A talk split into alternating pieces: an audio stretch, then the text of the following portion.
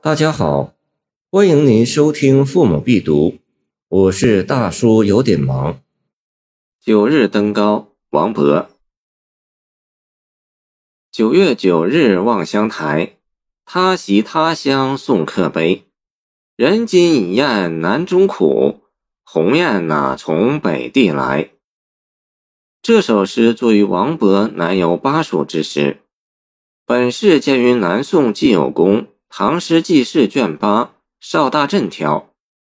大震九日登玄武山屡跳云：“九月九日望遥空，秋水秋天生西风。寒雁一向南飞远，游人几度菊花丛。”卢照邻何云：“九月九日跳山川。”归心归望寄风烟，他乡共酌金花酒，万里同悲鸿雁天。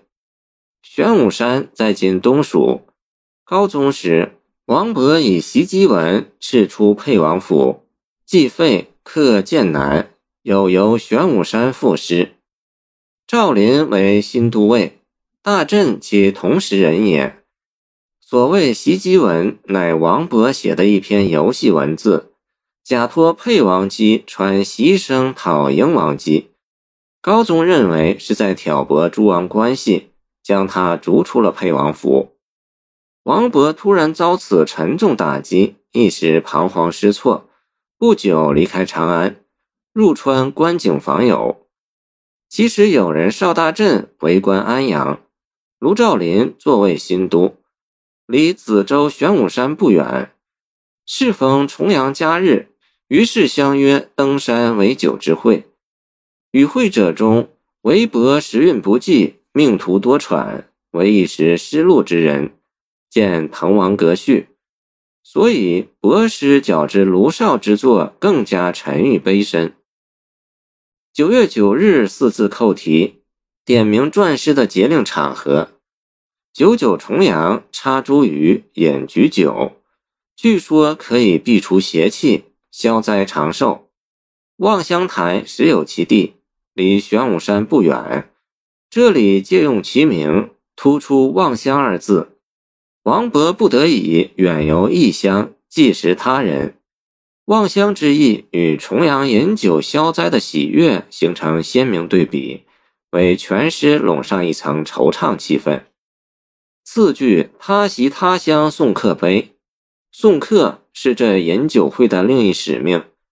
此诗淡言思归，并无留别之意，可知客人不是王勃自己。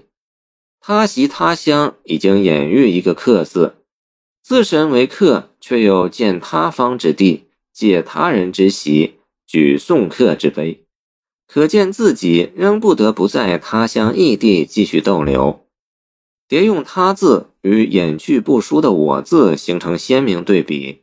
反映出诗人席间心情的沉重。后面两句“人间已厌南中苦，鸿雁哪从北地来”，仍然写羁旅情怀，而又翻进一层。人指诗人自己，与雁对比。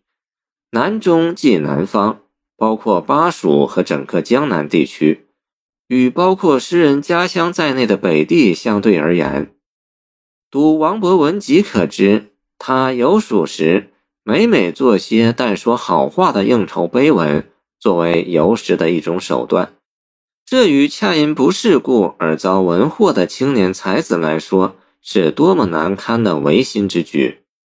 一个“厌”字，深深反映了他对这种浪迹生活深深厌倦的情绪。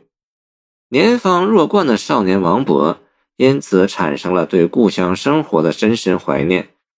凭高望远，蓝天白云之间，有对对飞鸿哀哀而来。北地是鸿雁的故乡。这两句诗可作两层理解：一层意思是说，我今已对南国生活深深厌苦，你鸿雁何苦重蹈覆辙，离乡背井呢？另一层意思是，鸿雁南飞，乃为严冬所逼。政治打击像自然界的冬天一样冷酷，王勃感到自己与鸿雁的命运一样凄苦。这两句以雁喻人，人雁对比，以反问语气凑变指之音。诗指短短二十八字，而百回九折，曲尽思乡之情。蝴蝶、对比、拟人等艺术手法也都运用的圆润妥帖。